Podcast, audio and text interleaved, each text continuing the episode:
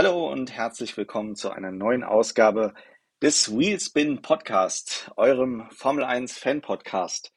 Und wir sind endlich wieder zurück nach dem Wochenende von Miami, nachdem nach Baku leider keine Show zustande gekommen ist. Äh, dazu sagen wir auch gleich noch ein paar Worte, aber jetzt erstmal Hallo und guten Morgen nach Miami. Hallo Alex. Moin, Sascha. Hi. Und ja, hier ist es wirklich noch sehr früh. Es ist 6 Uhr morgens, aber für den Podcast bin ich natürlich schon am Start. sehr gut. Vielen Dank an dich, dass du dir die, die Mühe machst, morgens so früh aus dem Bett äh, äh, aufzustehen und äh, mit uns hier über die äh, über den Grand Prix von Miami zu sprechen. Aber bevor wir äh, zu Miami kommen, noch ganz kurz ein paar Worte zum Grund, warum es letzte Woche keinen Podcast gab. Ihr habt es ja im letzten, der letzten Podcast-Ausgabe schon gehört, dass es mir gesundheitlich nicht gut ging. Und das Ganze hat sich dann äh, in der letzten bzw. vorletzten Woche dann noch zugespitzt. Ähm, am Ende des Tages lief es dann so, dass ich übers Wochenende ins Krankenhaus eingeliefert werden musste mit einer akuten Gallenblasenentzündung ja, und jetzt bin ich äh, eine Gallenblase ärmer, dafür eine Erfahrung reicher. Die hätte ich mir zwar auch schenken können, aber äh, ja, das ist der Grund, warum es dann letzte Woche keine Ausgabe des Wheelspin Podcast gab, weil ich einfach noch so dermaßen im Delirium war und äh, über das ganze Wochenende auch komplett ausgenockt mit äh, Betäubungsmitteln vollgestopft, damit man die Schmerzen halbwegs aushalten konnte dass ich äh, ehrlich gesagt vom äh, Sprintwochenende relativ wenig mitbekommen habe. Äh, und äh, ja, deswegen dann auch in der Folgewoche noch komplett ausgenockt war. Aber Alex, Sprintwochenende ist auch gleichzeitig ein gutes Stichpunkt, äh, ein guter Stichpunkt, denn äh, ganz wollen wir Baku ja nicht außen vor lassen. Ähm, Erzähl mal, was hältst du oder hielst du von diesem Sprintwochenende in Baku? Ist es eine gute Idee, das zu machen oder eher überflüssig? Also generell muss ich sagen, Baku ist auf jeden Fall für die Wahl eines Sprintformats, äh, glaube ich, der richtige Ort, weil diese Strecke einfach so viel bietet und äh, halt sehr viel Dramatik halt schnell da ist. Und es war ja so, dass es nur ein freies Training gab und dieses freie Training war auch gleich mit einer roten Flagge ähm, unterbrochen. Das heißt, die, die Fahrer hatten auch deutlich weniger Zeit, sich einzugrooven fürs Qualifying, was wiederum bedeutete, dass das Qualifying auch einen äh, super Wert hatte. Und ähm, ja, also ich muss sagen, an sich die Idee des Sprintrennen ist gut. Was natürlich komplett für Verwirrung sorgt, ist, dass am Freitag das Qualifying fürs Rennen gefahren wird. Dann wiederum gibt es dann am Samstag nur ähm, das Qualifying für das Sprintrennen plus das Sprintrennen und dann bist du am Sonntag beim Rennen und denkst so, ah, hä, wie war jetzt nochmal die Startaufstellung? Ach ja, da war Freitag das Qualifying.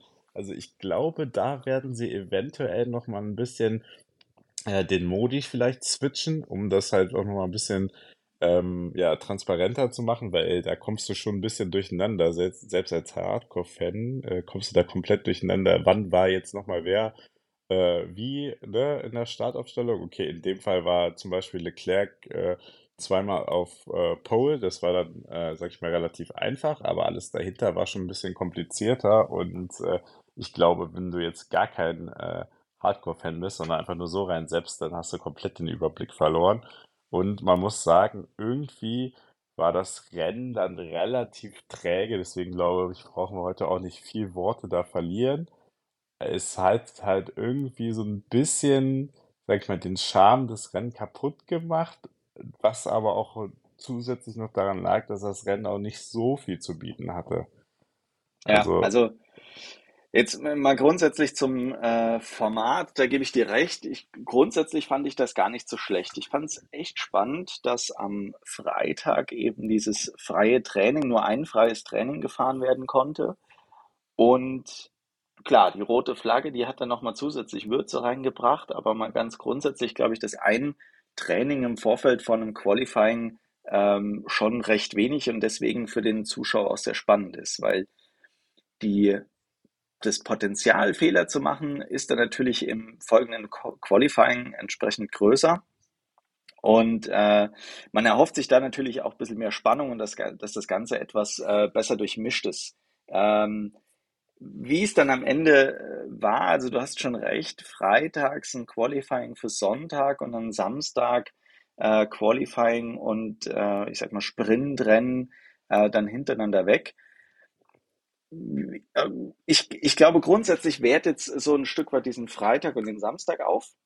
Das kann man schon mal sagen, weil der Freitag war für mich selbst als Hardcore-Fan bisher immer nur so, ich habe es ja in einem der letzten Podcasts schon gesagt, das lief so ein bisschen nebenher und man hat dann ähm, ja sich das maximal irgendwie so parallel zu irgendwas anderem angeschaut, aber so den Fokus darauf gelegt hat man eigentlich nicht. Und dieses Mal war es so, dass man natürlich freitags schon voll on fire war, man äh, das Qualifying unbedingt sehen wollte und auch der Samstag komplett eigentlich äh, in, in, in, äh, in Renntag war. Also du hast dich dann Samstag hingesetzt, hast dir das Qualifying angeschaut, hast dich dann gefreut, dass wirklich daran anschließend auch direkt ein Rennen kommt, wenn es auch nur ein kurzes Rennen ist. Aber ähm, mal so ganz grundsätzlich ähm, war das schon eine coole Geschichte. Klar, ich stand unter Betäubungsmitteleinfluss und habe davon äh, recht wenig mitbekommen. Aber ja, ich sage mal grundsätzlich, ist es, ist es schon eine coole Geschichte. Aber du hast natürlich recht, am Sonntag sitzt du dann natürlich schon da und denkst dir so, okay, äh, Moment, also, warte, jetzt hatten wir ein Qualifying am Samstag, dann war das Ergebnis so und dann das Rennen, äh, das Ergebnis dann so und äh, jetzt ist aber alles nochmal ganz anders. Also spricht ja auch nichts dagegen, dann am Samstag äh, das Qualifying für den Sonntag zu fahren, sodass du Freitag Qualifying für Samstag, okay, das ist äh, so das übliche, übliche Format, dann Samstag Qualifying für Sonntag und dann ist der Sonntag auch äh, irgendwie nicht ganz so weit weg. Aber grundsätzlich finde ich, das Format ist nicht schlecht. Ähm, muss man vielleicht überlegen, auf welchen Strecken man das macht. Das ist, glaube ich, schon ganz wichtig. Und äh, dann könnte das durchaus interessant sein. Ja, also sehe ich auch so wie du. Ich bin auch gespannt, äh, ob äh, da jetzt noch dann Änderungen kommuniziert werden. Also ich gehe mal ganz stark davon aus, dass irgendwas noch geändert werden wird. Also würde mich äh, wundern, wenn nicht. Und ich glaube, wenn ich richtig bin, ist ja das nächste in Spielberg. Ist es in Spielberg nochmal dieses Jahr? Ich weiß es Ja, ich habe das auch irgendwie im Kopf, dass in Spielberg Ich nochmal glaube. äh, Und da, da bin ich sogar, da bin ich sogar vor Ort. Also da bin ich auch mal gespannt, wie das dann, wie das dann mit dem, sag ich mal, neuen Format oder geänderten Format dann auch vor Ort so sein wird, weil Ja. gerade in Spielberg hast du halt auch noch äh, diverse Rahmenserien. Also da bin ich aber sehr gespannt, äh, wie du da versuchst, den Überblick zu wahren. Ja, das stimmt. Also das wird auch noch ganz spannend, ähm, wie das Ganze dann am Ende irgendwie in der, in der Summe aller ähm, Rahmenrennen, die es denn da auch noch gibt, ähm, ja, so, so untergebracht werden kann und äh, wie viel man dann am Ende auch noch mitkriegt. Ne? Jo. Also spannende Geschichte. Ähm, insgesamt warst du mit Ferrari an dem Wochenende zufrieden, nachdem ja im Qualifying für den Sprint ähm, Ferrari ja sehr, sehr stark aussah. Ähm, was, was war dein Fazit von dem Wochenende?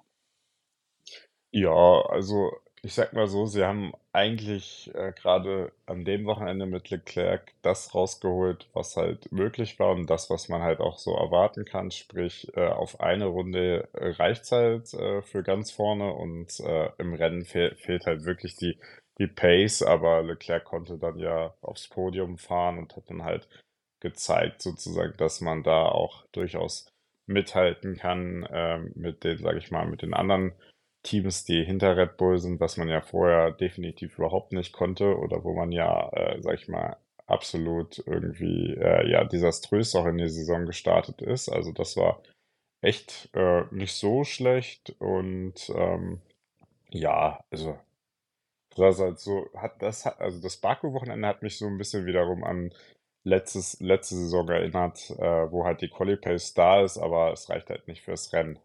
Hm. Genau, aber ja, äh, Sascha, aus Red Bull-Sicht würde ich sagen, Aus, äh, aus Red Bull-Sicht top. blitzsauberes Ergebnis. Also äh, da kann man gar nichts sagen. Qualifying war ähm, ja, hat man sich, glaube ich, einfach ein bisschen schwer getan. Aber ähm, ja, gegen, gegen Leclerc ähm, in Baku auf eine Runde hatte man dann am Ende keine, keine Chance. Im Rennen sah es dann wieder ganz anders aus, also sowohl im Sprint als auch im, im Hauptrennen. Äh, erstaunlich, dass es beides mal äh, Perez geschafft hat. Äh, das ist auch mal äh, erfrischend, dass man da mal einen, äh, keinen Max Verstappen vorne sieht, ähm, sondern da auch mal ein Perez zum Zug kommt, der äh, ohnehin übers Baku-Wochenende recht stark gewirkt hat. Wir kommen gleich noch zu Miami. In Miami ähm, kam dann quasi ein, ein Stück weit für, für Sergio Perez auch die Ernüchterung, aber es ist natürlich schon so, dass äh, Perez das im WM-Kampf schon noch wenigstens ansatzweise spannend machen kann, weil ansonsten muss man wirklich sagen, wird es da äh, schon sehr, sehr schwierig an Red Bull ranzukommen aktuell. Ähm, aber insgesamt muss ich sagen, bin ich mit dem Baku-Ergebnis selbstverständlich äh, sehr, sehr zufrieden. Als Teamleistung top. Ähm, ja, und in der Fahrerweltmeisterschaft dadurch auch nochmal alles ein Ticken spannender geworden, wobei äh, die Frage sich natürlich stellt, ähm, ist das, ist es wirklich am Ende des Tages eine Gefahr für Max Verstappen? Der wirkte ja im, im, im Nachgang auch sehr entspannt. Ich glaube, der weiß einfach, wenn es drauf ankommt, äh, dann holt er das, das Quäntchen mehr und dann holt er sich diesen Weltmeistertitel. Da gibt es für ihn, glaube ich, keinerlei äh, ähm, ja, Bedenken, was das angeht.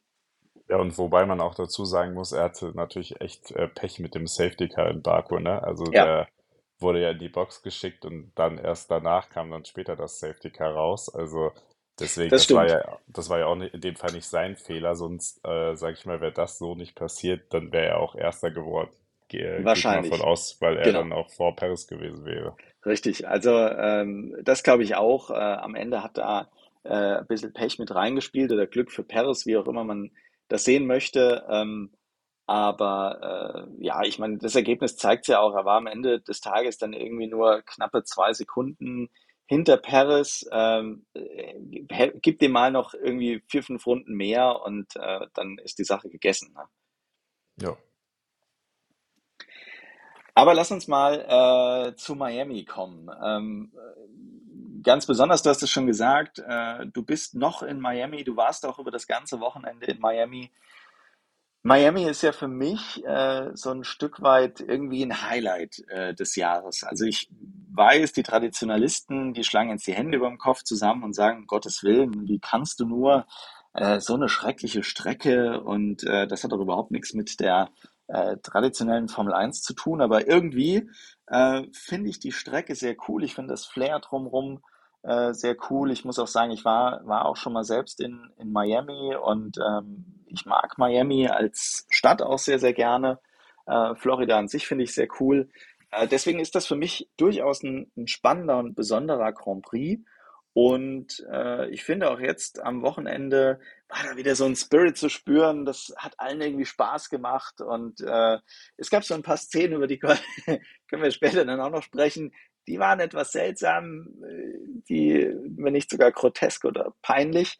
Aber so insgesamt äh, muss ich sagen, finde ich das schon sehr cool. Ich finde die Strecke nicht schlecht.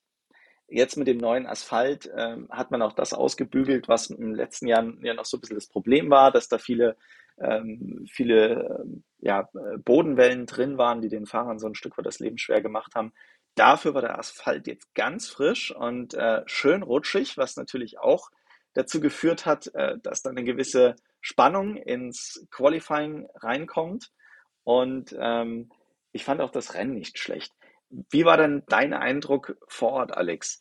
Ist das was, was auch vor Ort zu spüren war, was da auf einen übergeschwappt ist, oder ähm, kommt das nur so im Fernsehen rüber? Ja, also erstmal muss ich sagen, der Flair ist halt natürlich überragend. Also alleine, wenn du da zu dieser Strecke fährst und dann da ankommst und du siehst halt schon von weitem dieses riesen Hard Rock Stadium, wo ja dann auch äh, in dem Fall das Paddock war, äh, das ist schon echt äh, einmalig. Vor allen Dingen, dass du dann auch noch die Möglichkeit hattest, ins Stadion reinzugehen und von der Tribüne ins Fahrerlager zu schauen. Also das hast du ja auch nirgendwo. Also da haben sie ja wirklich mal so eine einmalige Situation geschaffen, ähm, was halt aus Fansicht mega cool ist. Und da standen auch neben neben uns standen dann auch so Kollegen von Sky äh, Sport Italia und so, die konntest du dann auch kurz was fragen. Also richtig witzig und cool gestaltet und auch ansonsten, also äh, wirklich, man hat halt gemerkt, die Leute haben da Lust drauf. Ähm, natürlich muss man auch wissen, Florida ist ja relativ südlich und ist auch bekannt dafür, dass äh, sehr viele Latinos dort wohnen. Dementsprechend war natürlich der Support auch äh, auf den Tribünen später für Checo Perez extrem groß äh, und der wurde auch angefeuert, so als ob das Rennen in Mexiko wäre. Also es war auch sehr, sehr spannend zu sehen. Und äh, ich muss sagen, ähm, ja, man hat einfach so ein bisschen den amerikanischen Flair gemerkt. Äh, die Leute haben Bock auf Racing. Die Leute sind, haben, sind natürlich auch vor allen Dingen nur zur Formel 1 gekommen. Es gab noch einen Porsche äh, North America Carrera Cup, der war auch sehr spektakulär. Der, die sind mit 40 Autos über die Strecke gefahren und haben auch für echt gute Action gesorgt. Aber ich muss sagen, es war auf jeden Fall mal äh, auch äh, erfrischend äh, mal was Neues zu sehen im Vergleich, sag ich mal, zu so ein bisschen den Standardrennen, die man in Europa hat. Ja, das mit dem Porsche ähm, Nordamerika Cup, das habe ich ja gesehen, als du es gepostet hast. Du hast ja ein paar Eindrücke auch geteilt äh, von äh, deiner Zeit vor Ort an der Strecke. Und ich habe dann nochmal geschaut, ob das irgendwie übertragen wird. Und das war ein bisschen schade, weil das wurde bei F1 TV leider nicht übertragen. Das hätte ich mir gerne angeschaut. Ich mag den Porsche Super Cup. Ähm, das schaue ich mir auch gerne an. Ich finde, da ist noch so richtig Zeiten mit, mit Feindberührung und allem drum und dran und das ist auch alles okay und äh, dafür gibt es dann auch keine Strafen und so. Äh, deswegen mag ich eigentlich die Porsche-Rennen. Schade, dass das äh, nicht übertragen wurde bei äh, F1 TV. Ja, genau, das hast du ja leider, leider irgendwie meistens, dass sie gerade diese äh, lokalen Porsche-Rennserien nicht übertragen. Ist echt ein bisschen schade. Und das ist auch so, sag ich mal, wenn ich jetzt aus Fansicht dahin komme und auch schon ein bisschen mit der Erfahrung, die ich gesammelt habe an anderen ähm, Rennserien, das ist auch so das, was ich ein bisschen schade finde. Du hast halt nur Porsche Carrera Cup und die Formel 1 und an anderen Mhm. Strecken hast du halt die Formel 2, die Formel 3, teilweise in Australien waren da Supercars und so weiter, ne? Also du hast halt deutlich mehr Action, äh, Action zu bieten und dementsprechend sind natürlich auch äh, in Amerika, also in Miami jetzt die Leute halt nur für die, hauptsächlich eigentlich für die Formel 1 da, weil es gibt halt auch nichts anderes au außer Porsche, ne? Also das ist halt schon ein bisschen, gerade wenn wir dann vielleicht auch später über den Preis etc. sprechen, das ist schon ein sehr starker Kritikpunkt, den ich da anbringen muss. Ja. Äh, la- lass uns nochmal zurückkommen zum ähm, Fahrerlager im Hard Rock Stadium. Das fand ich auch sehr cool. Und ähm, was in der Vorberichterstattung von Sky auch erwähnt wurde und auch gezeigt wurde, die Fahrer hatten ihre ähm, Fahrerräume, in denen sie sich vorbereitet haben und wo das ganze, ihr, ihr ganzes Equipment und so weiter war, äh, die hatten die nicht unten im Fahrerlager, sondern hatten die in den VIP-Logen rund um äh, das Stadion.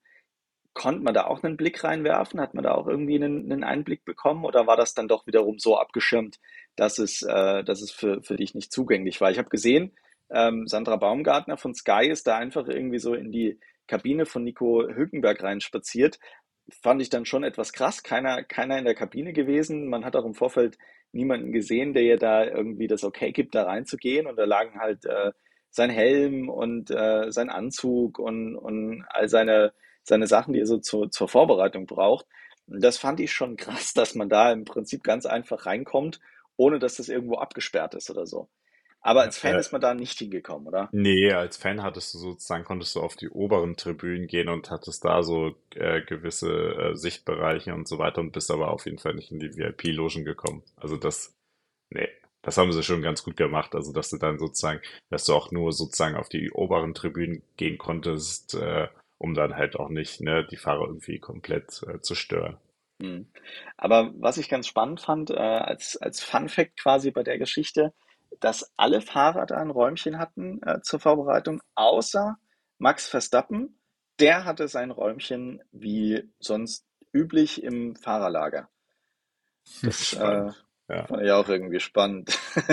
Keine Ahnung, was der Hintergrund war an der Stelle, aber ja, der hatte, der hatte darauf keinen Bock. Aber ansonsten fand ich das ganz cool. Also auch der Ausblick dann äh, aus dieser VIP-Lounge oder Loge in äh, das Fahrerlager, das war schon nicht schlecht. Also ich glaube, ähm, wäre ich Fahrer, ich äh, hätte das da durchaus genossen.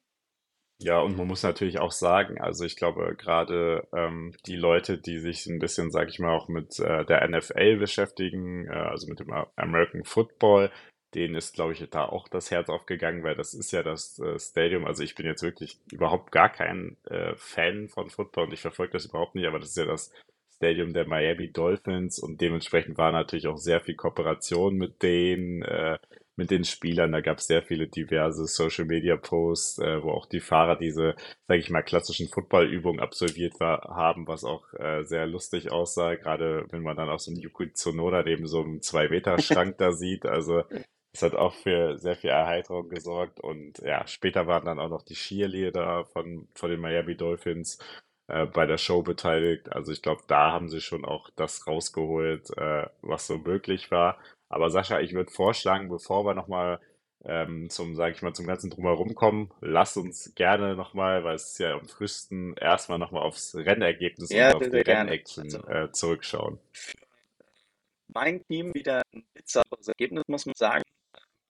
Max Verstappen den Sieg geholt, Sergio Perez Zweiter geworden, also wieder ein S2-Sieg. Ich weiß gar nicht, ob das in der Geschichte von Bull Racing in der Formel 1 überhaupt schon mal vorgekommen ist, dass man so oft einen 1-2-Sieg in der Saison geholt hat. Ähm, dann äh, Fernando Alonso äh, hat wieder seine, seinen Stammplatz eingenommen, nachdem letztes Wochenende in Baku da mal einen kurzen Durchhänger hatte, hat es auf die 3 geschafft. Äh, ein starker Russell an 4, Carlos Sainz als bester Ferrari auf Platz 5. Ähm, Lewis Hamilton für mich dann doch ähm, erstaunlich nach seinem Startplatz irgendwo, ich glaube 12 oder 13, dann auch auf 6 gefahren. Leclerc nur auf 7, sehr, sehr starker Gasly auf 8, Con auf 9, Kevin Magnussen mit einer sensationellen Qualifikation, wobei man natürlich sagen muss, dass er da auch profitiert hat vom Abflug von äh, Leclerc äh, auf 4 qualifiziert, am Ende auf 10 ins Ziel gekommen, immerhin auch noch äh, einen Punkt für Haas gerettet. Dann auf 11 Yuki Tsunoda, auf 12 Lance Stroll, auf 13 Valtteri Bottas, 14 Alexander Albon, 15 Nico Hülkenberg, nachdem es zwischendurch mal irgendwie ausgesehen hat, als würde er mit seiner Taktik am Start die harten Reifen zu nehmen, hinten raus erst die Medium-Reifen ganz gut aufgehen, ähm, ist dann irgendwann durchgereicht worden, am Ende Platz 15. Dann äh, 16 Joe, äh, 17 Lando Norris, auch sehr enttäuschend, äh, 18 Nick de Vries, 19 Oscar Piastri und 20 der eigentliche Lokalkommentator Logan Sargent, dass die Reihenfolge über ein Ziel gekommen ist. Alex Ferrari, puh, also das sah dieses Wochenende echt wieder ganz schön traurig aus. Obwohl das Ergebnis am Ende mit 5 und 7 aus meiner Sicht deutlich besser aussieht, als es äh, Rennen angefühlt hat. Was sagst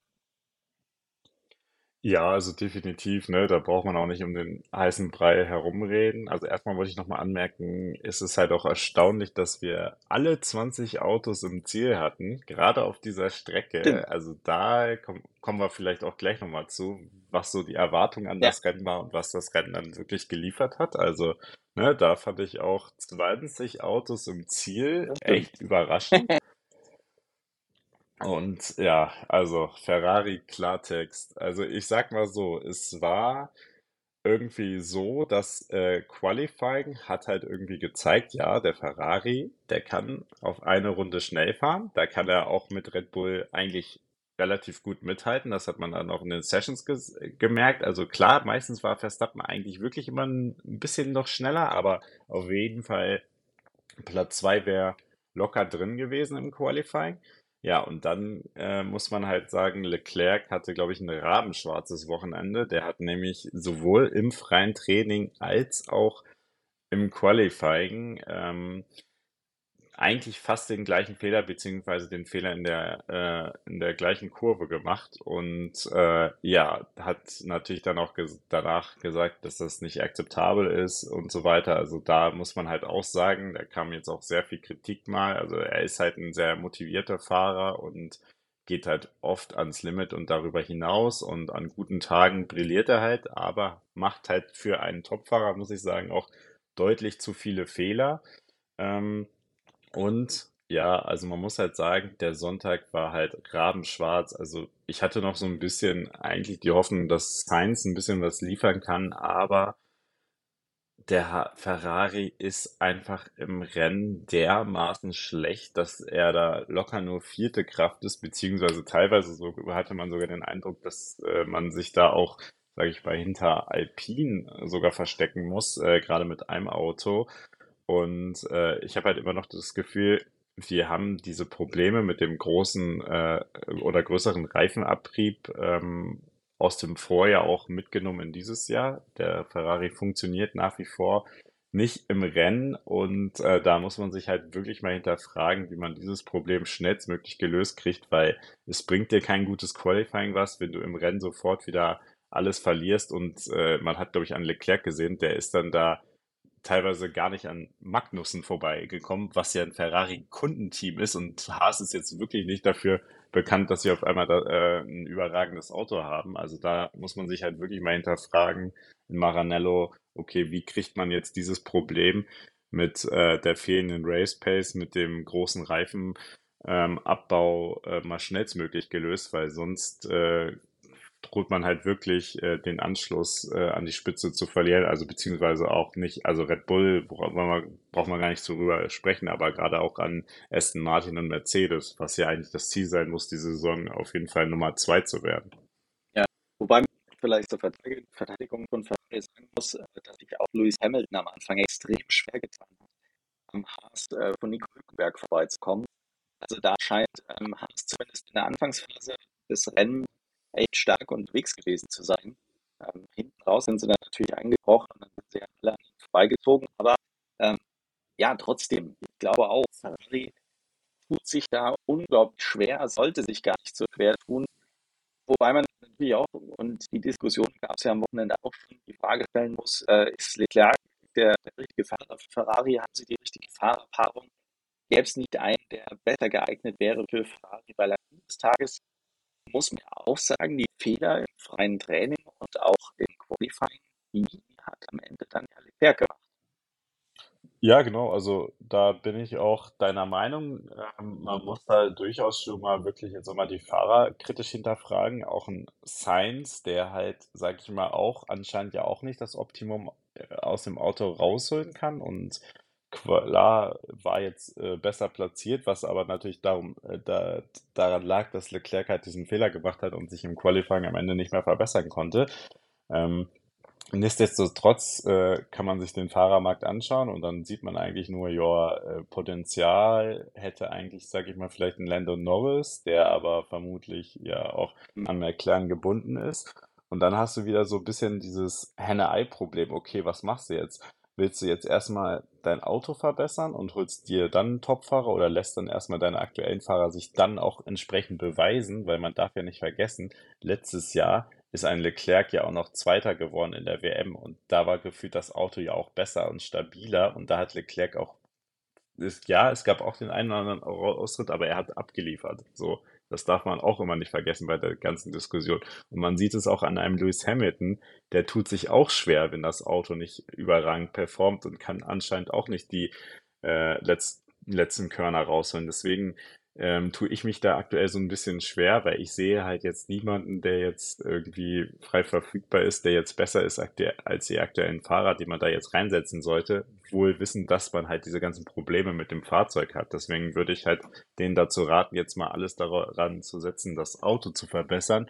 Und dann kann man immer noch schauen, ob die Fahrer oder gerade ein Leclerc dann dem Druck standhalten kann, dieses Auto auch nach vorne zu bringen, oder ob man dann sagen muss, ja, okay, Vielleicht tauscht man Ja. Leclerc auf, vielleicht tauscht man aber auch Sainz aus und ballert sich dann halt äh, zwei Top-Fahrer da, Fahrer da rein. Also das ist halt, ich glaube, da kommen wir auch immer, das ist halt, ich glaube, bei Ferrari ist einfach auch in dieser Formel 1 der Druck am allergrößten. Ich meine, wir haben es auch bei Vettel gesehen, ne? Da ist, glaube ich, einfach dieser Druck bei Ferrari Weltmeister zu werden. Also so groß ist er, glaube ich, in keinem anderen Formel 1-Team aufgrund der ganzen Historie und äh, ja, das ist halt nicht leicht und dem muss man auch erstmal äh, standhalten können. Da wollte ich auch drauf zu sprechen kommen. Ein Stück weit erinnert es mich wirklich so an die äh, Geschichte von Sebastian Vettel bei Ferrari. Auch der hatte Jahre, in denen er quasi ganz knapp am WM-Titel gekratzt hat, wo Ferrari wirklich irgendwo wieder vorne mit dabei sein konnte.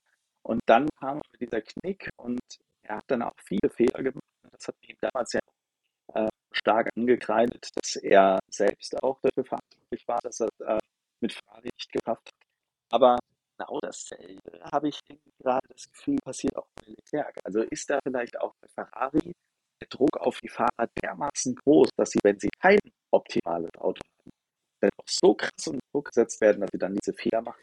Ja, äh, Sascha, übrigens äh, musst du mal gucken, ob du eventuell deine Tonqualität nochmal verbessern kannst. Ich weiß nicht, ob es jetzt nur bei mir so äh, teilweise gestückelt ankommt oder ob das auch generell ein Problem ist. Ich weiß nicht, ob, weil das ist gerade ein bisschen abgehakt bei dir.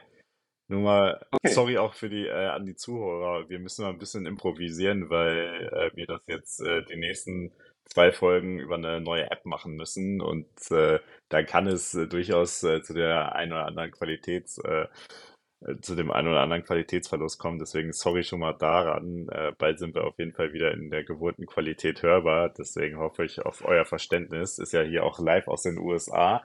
Ähm, genau, ja, klar, also ne, machen wir uns nichts vor. Ferrari hat immer den Anspruch, vorne mitzufahren. Sie wissen, sie sind das traditionsreichste Team und äh, ich kann mir durchaus vorstellen, dass einfach der Druck auch intern da sehr groß ist und das ist halt ein, sag ich mal, auch ein, die Italiener, die sind ja auch ein sehr stolzes Volk und die sind wahrscheinlich auch ein sehr stolzes Team. Ähm, dementsprechend, äh, ja, tun die sich vielleicht ein bisschen schwer, vielleicht auch die Fehler bei sich selber zu sehen und nehmen dann vielleicht auch gerne mal einen Fahrer als Sündenbock, gerade wenn es dann, sag ich mal, auch diese Crashs gilt, äh, gibt. Nichtsdestotrotz muss man natürlich auch wiederum sagen, Leclerc hat den Vertrag bis 2025. Er ist eigentlich sozusagen der ne, Shootingstar, der Heizbringer, wird ja auch so vermarktet und so weiter. Dementsprechend, ja, muss man, glaube ich, jetzt richtig Gas geben in Maranello und mal alles rein investieren, damit man wenigstens diese Saison irgendwie noch die Chance hat, da um, um den Platz hinter Red Bull zu kämpfen, um dann wiederum aber eigentlich wirklich mal viel besser in 2024 reinzustarten, weil aktuell habe ich sogar das Gefühl, es läuft schlechter als letztes Jahr. Also Ja, das muss ich ganz klar sagen, wenn ich mir letztes Jahr nochmal anschaue, ja, da war es ein guter Start und dann wurden, sage ich mal, strategisch viele Fehler gemacht. Nichtsdestotrotz hatte man da aber doch das Gefühl, dass es ab und zu Tage gibt, wo dann halt Ferrari auch mal ein Rennen gewinnen kann. Plus Ferrari war in der Saison ganz klar die Nummer zwei. So. Und jetzt äh, musst du halt wirklich darum, ja, darum zittern, äh, dass Ferrari nicht irgendwie vierte Kraft bleibt diese Saison. da hast du absolut recht, ja. Also man äh, merkt auch dieses Auf und Ab. Also es ist keine konstante Leistung auch, die Ferrari gerade abliefert, sondern es ist in Baku sehr gut gewesen, äh, in Miami jetzt wieder extrem äh, schlecht oder sehr, sehr durchwachsen. Ähm, aber gut, das hat Ferrari ja auch mit Mercedes äh, gemein. Aber jetzt haben wir viel über Ferrari gesprochen und ähm, bevor wir jetzt auf die äh, anderen Teams eingehen, eine Sache hätte ich noch die ganz zu Anfang des äh, Rennens in Miami passiert ist, äh, über die wir aus meiner Sicht äh, mal reden sollten, äh, nämlich die, die ähm, ähm, ja, was war es? Die Präsentation der Fahrer, will ich es mal nennen. Ich weiß nicht, inwiefern ihr das auf den Rängen da mitbekommen habt. Ähm, im Fernsehbild war das allerdings ähm, leider sehr, sehr gut zu verfolgen.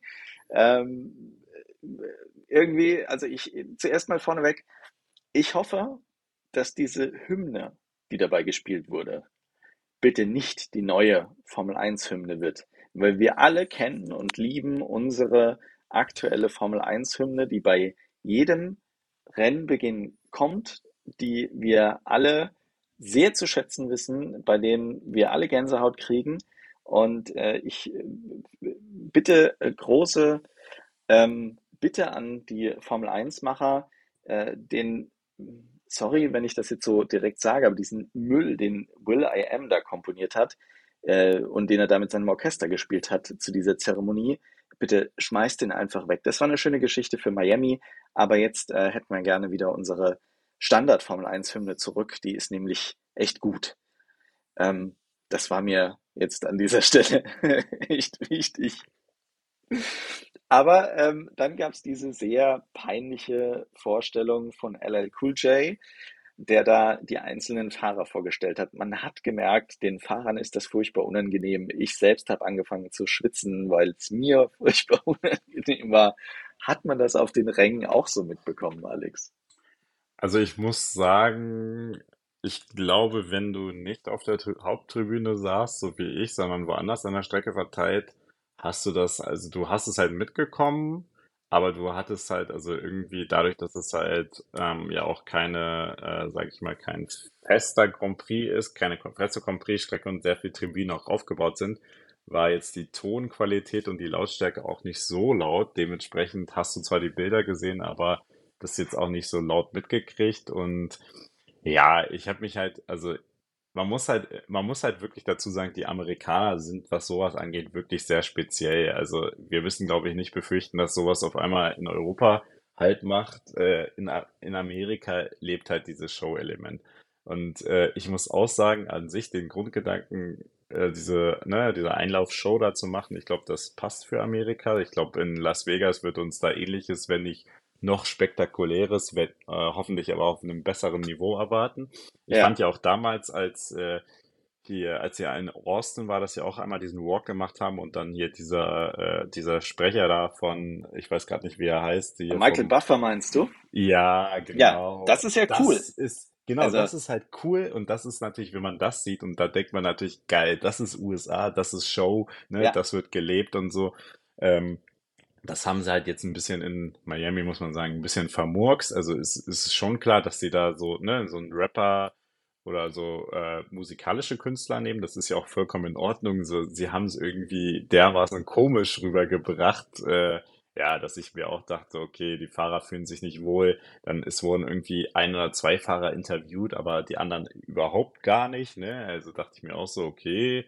Also man hätte ja auch mal ein paar mehr Leute fragen können, aber anscheinend die Fahrer hatten auch keinen Bock drauf und ja, es war eine sehr bizarre Nummer, muss man sagen. Also ich glaube, die ja, und ich, Fahrer und ja, Ich, ich finde auch, du, ähm, du hast es vorhin irgendwann mal angesprochen, ja, wir sind in Miami, da sind ganz stark ähm, ja, Latin-Einflüsse, kubanische Einflüsse, spanische Einflüsse, die da mit reinspielen und das äh, hätte man ja auch da irgendwie mit transportieren können. Also ich glaube, jeder von uns kennt so dieses typische, stereotypische Miami-Bild, ja, schönes Skyline, schönes Wetter, irgendwie kubanische Musik und so. Das hätte man ja da auch irgendwie mit unterbringen können. Dann hätte man das viel, viel knackiger hin, hin äh, können. Das, was man da gemacht hat, das war ja so irgendwie so total lasch. Also da hat ja irgendwie gefühlt keiner Bock drauf. ja, also das ist, das sehe ich auch absolut als Hauptkritikpunkt. Du kannst halt nicht eine Rennserie, die Formel Eins, die so viel Action bietet, die ne, so viel äh, für Kontroversen sorgt und äh, für so viel Highlights und sie haben nun mal diese Top-Autos etc. und dann kannst du die wirklich nicht so lasch anmoderieren, ne? Also so, als ob du, keine Ahnung, wohin gehst, äh, was weiß ich, weiß nicht, ob du in die Oper oder sowas mit dem Orchester, dachte ich mir auch so, nee, das passt einfach nicht zur Formel Eins. Dann musst du da halt, ne, Leute machen, die da richtig Dynamik reinbringen, richtig Feuer machen und die Fans heiß machen, so, nicht so irgendwie auf diese Art und Weise. Also das fand ich auch, auch echt nicht gut. Nee, also peinlich am Ende des Tages. Äh, das kann, glaube ich, unser aller Fazit sein. Niemand möchte das nochmal, weder die Fahrer, zumindest das, was man so ähm, als Feedback bisher gelesen hat ähm, zu dieser Zeremonie, als auch äh, die Zuschauer. Äh, gefühlt hat das irgendwie jeder komisch gefunden. Ähm, aber lass uns nochmal zurückkommen zum Rennen. Ähm, uns läuft so ein Stück weit die, die Zeit davon. Es gibt einen Fahrer, über den ich gerne noch etwas ausführlicher sprechen würde, das ist Fernando Alonso. Der ewige Dritte, nachdem er jetzt ähm, bei, ich glaube, allen Rennen bis auf Baku auf Platz 3 gekommen ist, in Baku eine kurze Formkrise, nur auf äh, Platz 4, wenn ich das noch richtig im Kopf habe, jetzt wieder auf seinem angestammten Platz, Platz Nummer 3. In Miami eine vernünftige Leistung abgeliefert, kann man gar nicht anders sagen. Vor allem, wenn man es vergleicht mit seinem Teamkollegen Lance Stroll, der sich richtig, richtig schwer getan hat in Aston Martin in Miami. Schon im Qualifying nicht äh, gut rausgekommen. Ähm, und am Ende im Rennen auf Platz 12 gelandet, während äh, Fernando Alonso mal wieder den äh, Fernando-Faktor rausgeholt hat und äh, sich wieder mal ein Podestplätzchen gesichert hat.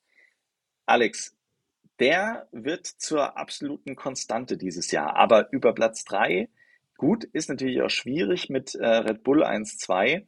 Glaubst du, dass er das dieses Jahr nochmal schafft, irgendwie zumindest auf Platz 2 zu kommen? Ja, also da gehe ich mal davon aus, weil wir wissen ja alle, es wird immer mal wieder noch ein Chaosrennen geben und äh, es besteht ja immer auch mal die Wahrscheinlichkeit, dass selbst bei Red Bull es mal einen technischen Ausfall gibt oder vielleicht doch mal irgendwie ein Crash im äh, Startgetümmel. Also es gibt ja immer so ein, zwei Chaosrennen in der Saison. Vielleicht gibt es auch irgendwann mal wieder Regen oder so, ne? Da weiß man ja nie. Da sind ja auch die Vorzeichen dann wieder ein bisschen anders. Also ich würde sogar sagen, wenn das Auto weiterhin so gut funktioniert und er mal wirklich ganz viel Glück hat, dass er dann sogar die Chance hat auf einen, Sieg, einfach weil der einfach so viel Spaß hat am Fahren und auch, also ich habe danach die Interviews gesehen und der hat auch noch so viel Zeit nebenbei, sich Gedanken zu machen um die Strategie, um, um äh, das Lance, äh, Lance Stroll Überholmanöver da auf der Leinwand zu sehen und äh, zu fragen, welcher Platz sein genau. Teamkollege ist. Also wirklich, das ist einfach herrlich. Der Mann ist absolut erfrischend, der hat Spaß dran und äh, kann sich gleichzeitig aber noch mit so vielen anderen Dingen beschäftigen. Also der blüht halt wirklich richtig auf und das ist wirklich so, ne, da würde ich halt auch wirklich, sage ich mal, äh, sagen, auch aus Ferrari-Sicht, also wenn ich es einem richtig gönnen würde, dann auf jeden Fall einem Fernando Alonso, gerade nach seinen, sage ich mal, eher solchen Jahren, die er dann früher mal bei McLaren, Honda etc. hatte. Also das wäre schon eine überragende Geschichte, wenn, sag ich mal, der, der älteste Fahrer im Feld dann äh, auf einmal dann da nochmal einen Sieg holen könnte. Und es ist natürlich auch eine große Motivation für jeden, der sagt, er möchte jetzt äh, vielleicht noch ein paar Jährchen fahren. Ne? Also ich sag mal, äh, mir würde da spontan Nico Hülkenberg einfallen, der vielleicht mit einer guten Leistung dieses Jahr äh, noch ein paar Jährchen länger fahren könnte und äh, ich sag mal seinen zweiten Frühling in der Formel Eins erleben kann. Äh, da zeigt Fernando Alonso gerade, ähm, dass es durchaus möglich ist, auch im höheren Alter noch gut vorne mit dabei zu sein. Wobei man natürlich auch, und das äh, ist mir natürlich auch klar, bevor jetzt die Aufschreie kommen, ähm, man muss natürlich auch dazu sagen, es ist immer noch ein Fernando Alonso. Ne? Also das kann mit Sicherheit nicht jeder Fahrer in dem Alter, aber äh, Fernando Alonso kann's.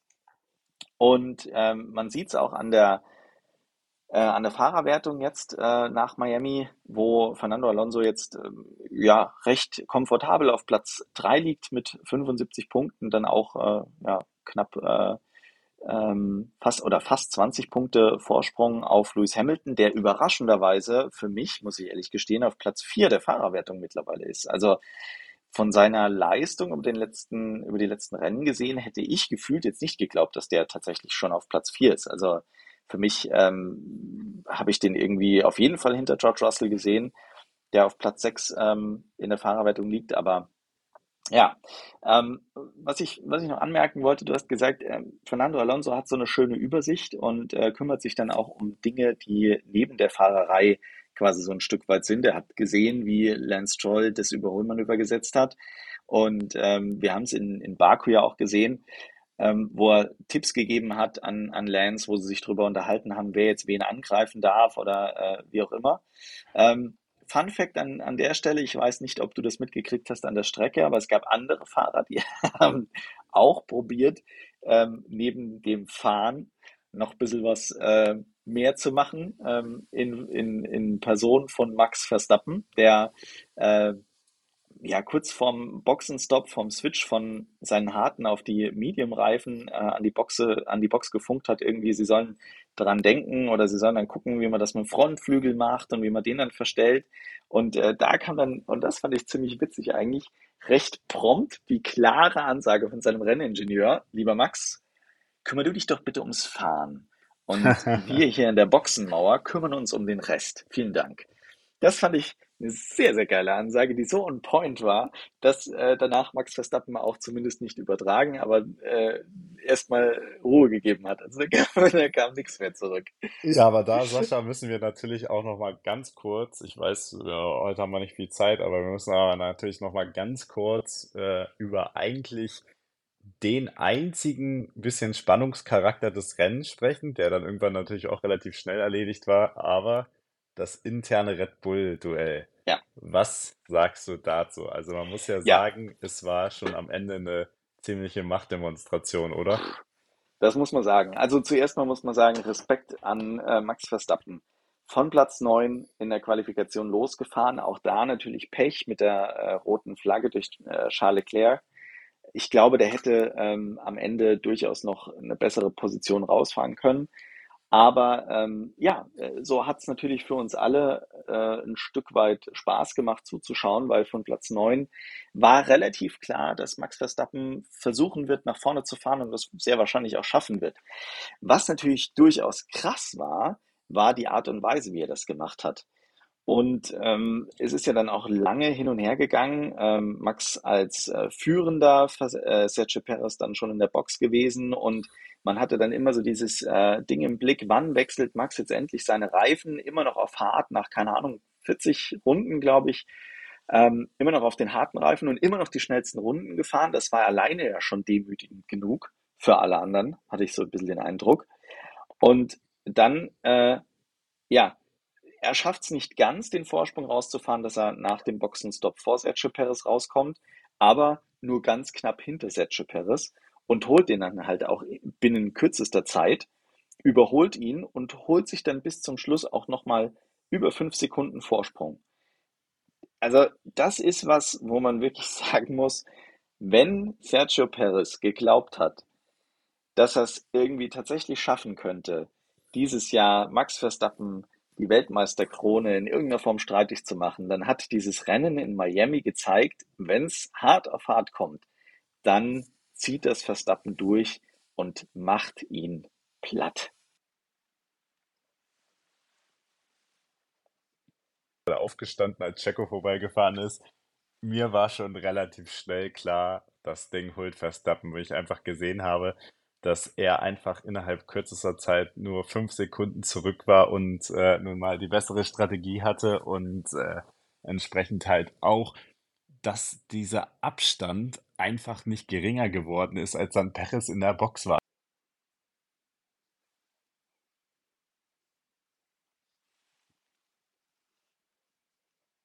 Ja, also sehr beeindruckend die Dominanz von, von Max Verstappen an der Stelle. Ja, definitiv. Ähm, genau, ja, wir haben heute leider nicht mehr so viel Zeit, weil Sascha, du hast gleich noch einen wichtigen Termin. Dementsprechend Genau. mache ich noch mal einmal ganz kurz Fazit äh, zu meinem Besuch aus Miami. Kann da gerne äh, nächste Woche auch noch mal ein bisschen was zu erzählen, aber ich muss sagen, also war auf jeden Fall ein cooles Erlebnis, coole Stimmung vor Ort. Ähm, der Flair, natürlich das Wetter überragend. Also man konnte sich echt nicht beklagen und äh, ja, man hat eigentlich, sage ich mal, auch äh, sehr viel geboten gekriegt für den Fan. Ähm, gab natürlich entsprechend Verpflegung und so weiter, natürlich zu den entsprechenden amerikanisch hohen Preisen. Aber man ist ja mittlerweile nichts anderes aus der Formel 1 gewohnt und äh, die, wie gesagt, die Stimmung war cool, ähm, war, hat echt Spaß gemacht an der Strecke und gerade da, wo ich auch saß, äh, in Turn 18, also nach der längsten Gerade mit der, dieser Haarnadelkurve, hatte man auch echt einen coolen Blick auch auf das Geschehen, äh, wo die Fahrzeuge dann in die Box gefahren sind. Also hatte man echt einen super Überblick und äh, ich muss sagen, hat mir sehr viel Spaß gemacht äh, wieder und ich sag mal so, ich würde jetzt, glaube ich, nicht unbedingt nur für die Formel 1 nach Miami fliegen, aber jeder, der dann dort ist, zufällig, äh, der kann das durchaus mal mitnehmen. Aber da gab es jetzt ein bisschen was drumherum äh, schon geboten. Ne? Also ich habe ge ge gehört, dass es auch ein Konzert gegeben hat ähm, im Rahmen des, des Formel 1 Rennens. Ähm, da war schon ein bisschen mehr los als an den anderen Grand Prix, bei denen du warst, oder? Ja, genau, also drumherum ja. Ich muss auch, ich muss auch gestehen, ich habe das ja jetzt nicht wahrgenommen, diese Konzerte, äh, weil wir dann äh, eigentlich immer ähm, was anderes zu tun hatten. Aber ja, also die Möglichkeiten waren auf jeden Fall vorhanden. Wie gesagt, wie ich vorhin schon angesprochen hatte, Kritikpunkt natürlich fehlende Rahmenserien. Das ist natürlich, sag ich mal, als Hardcore-Fan immer besonders schmerzhaft, wenn man nicht so viel Action auf der Strecke sieht. Ich glaube, den Amerikaner, den stört's einfach nicht, weil der geht, die meisten Fans sind wirklich nur für die Formel 1 gekommen und dann vor allen Dingen insbesondere nur zum Qualifying und zum Rennen. Das hat man auch deutlich gemerkt auf den Tribünen. Die war dann halt komplett voll. Bei den anderen Sessions waren die eher mäßig voll. Deswegen, äh, ja, also für die, sag ich mal, für den Entertainment-Faktor kommen halt die Leute zur Formel 1. Ja, also man hat ja dann natürlich auch ein bisschen, äh, ein bisschen was zu tun drumherum. Also gerade in Miami, äh, das, die Strecke ist zwar ein paar Kilometer weit weg von Miami Downtown, ne? Ich glaube so irgendwie 30 Kilometer, die du brauchst, bis du in Miami Downtown drin bist. Allerdings muss man auch sagen, ist dort ja alles relativ einfach äh, fahrbar, ähm, bist doch ruckzuck in der Stadt. Ähm, und ich meine, Miami, da gibt's genug zu sehen und genug äh, zu tun, auch äh, neben der Formel Eins äh, dass man sich da, glaube ich, ganz gut beschäftigen kann. Ne? Ja, definitiv. Also, und wie gesagt, das Wetter ist halt gut. Also, selbst kannst du halt auch eigentlich morgens, vormittags an den Strand gehen, noch ein bisschen baden und dann äh, zum, äh, zur Rennstrecke fahren. Also, das ist echt, muss man halt sagen, ne? Da ist natürlich das Wetter auch in Florida optimal. Ab und zu dachte man, ja, gibt es vielleicht doch nochmal den einen oder anderen Schauer. Nee, Pustekuchen, es war nur sehr windig gestern und äh, sehr bewölkt, aber es kam leider kein Regen, muss man ja sagen, weil ich fand, das Rennen ist natürlich, sage ich mal, äh, was natürlich wieder auch so ein bisschen daran liegt an den aktuellen Autos, äh, das können wir vielleicht nächste Woche auch noch mal aufgreifen. Ja, sie haben sich so ein bisschen was versprochen von vom Hinterherfahren und besseren Hinterherfahren, aber ich muss sagen, so das Überholen et cetera klappt immer noch nicht so gut oder dieses Hinterher, wie man sich das vielleicht gewünscht hat. Ja, das sehe ich auch so. Also ähm, ich meine, man hat äh, natürlich auch die DRS-Zonen verkürzt in Miami und auch in Baku, um äh, das Überholen an der Stelle dann nicht ganz so leicht zu machen. Aber es ist nach, also zumindest mit DRS nicht so leicht zu machen. Es ist aber neben DRS äh, offensichtlich sehr schwierig geworden, überhaupt noch zu überholen. Also ich äh, weiß gar nicht, ob es in Miami ist mir jetzt zumindest nichts im Kopf geblieben, ein Überholmanöver gab, das äh, nicht mit Hilfe von DRS gesetzt wurde. Und Nee, äh, gab gab's auch nicht. Nee. da ist natürlich die, schon die Frage, ähm, ist das das, was wir wollen am Ende des Tages, äh, nur mit DRS überholen zu können? Dann hast du eigentlich immer die gleichen Stellen, an denen überholt wird und äh, immer die gleichen Manöver, die gefahren werden. Und das ist ja dann doch irgendwie ein bisschen langweilig, so ein Stück weit äh, Retortenüberholmanöver. Äh, da wäre es wirklich schön, man hätte ähm, ja auf freier Strecke ohne DRS wieder die Möglichkeit, besser zu überholen. Ja, definitiv. Aber ich glaube, das Thema können wir vielleicht äh, nächste Woche nochmal ansprechen, Genau, denn äh, Sascha, ich weiß, du musst jetzt gleich so los. ist Äh, es. nichtsdestotrotz äh, an alle nochmal, folgt uns gerne bei Facebook oder Instagram at äh, Wheelspin F1. Äh, gerne äh, Feedback geben auch. Gerne äh, unseren Podcast abonnieren bei sämtlichen Providern. Das ist ganz wichtig, damit wir auch weiter nach oben rutschen. Gebt uns gerne auch eine Bewertung ab und schreibt uns Feedback. Ähm, gerne weiter so. Das macht uns auch Spaß, hilft uns auch. Und ja, sorry nochmal für die technischen Herausforderungen. Äh, wird wahrscheinlich nächste Woche auch nochmal äh, eine technische Herausforderung, weil ich dann auch noch in den USA sein werde. Aber danach wird es wieder die gewohnte alte gute Qualität geben. Das können Kriegen, wir euch versprechen. kriegen wir schon irgendwie hin. Nächstes Wochenende oder kommendes Wochenende kein Rennen, aber dann sind wir in Italien. Alex, bist du da auch vor Ort? Nee, da bin ich äh, Okay, ausnahmsweise mal in Deutschland, aber da war ich ja lustigerweise letztes Jahr. Dementsprechend ist das auch noch ganz gut präsent und da kann ich ja auch noch mal die ein oder andere Anekdote zu erzählen. genau. Von mir noch der Hinweis, ähm, schreibt uns doch mal, was habt ihr vom äh, Sprintformat gehalten? Was habt ihr von Miami gehalten? Äh, wie hat euch die Zeremonie den Fahrern gefallen? Ähm, lasst uns das gerne wissen, ähm, auf äh, welchem Kanal auch immer, Instagram, Facebook oder gerne auch per Mail. Ansonsten bleibt mir eigentlich nur mehr zu sagen, vielen Dank fürs Zuhören, auch diese Woche wieder. Äh, schön, dass wir zurück sind. Äh, schön, dass ihr wieder eingeschaltet habt und äh, wir würden uns freuen, wenn ihr das auch äh, nächste Woche wieder macht, wenn es wieder heißt Wheelspin, der Formel 1 Fan Podcast. Vielen Dank, Alex. Dir noch viel Spaß in Amerika und äh, euch allen dann bis nächste Woche. Danke, ciao.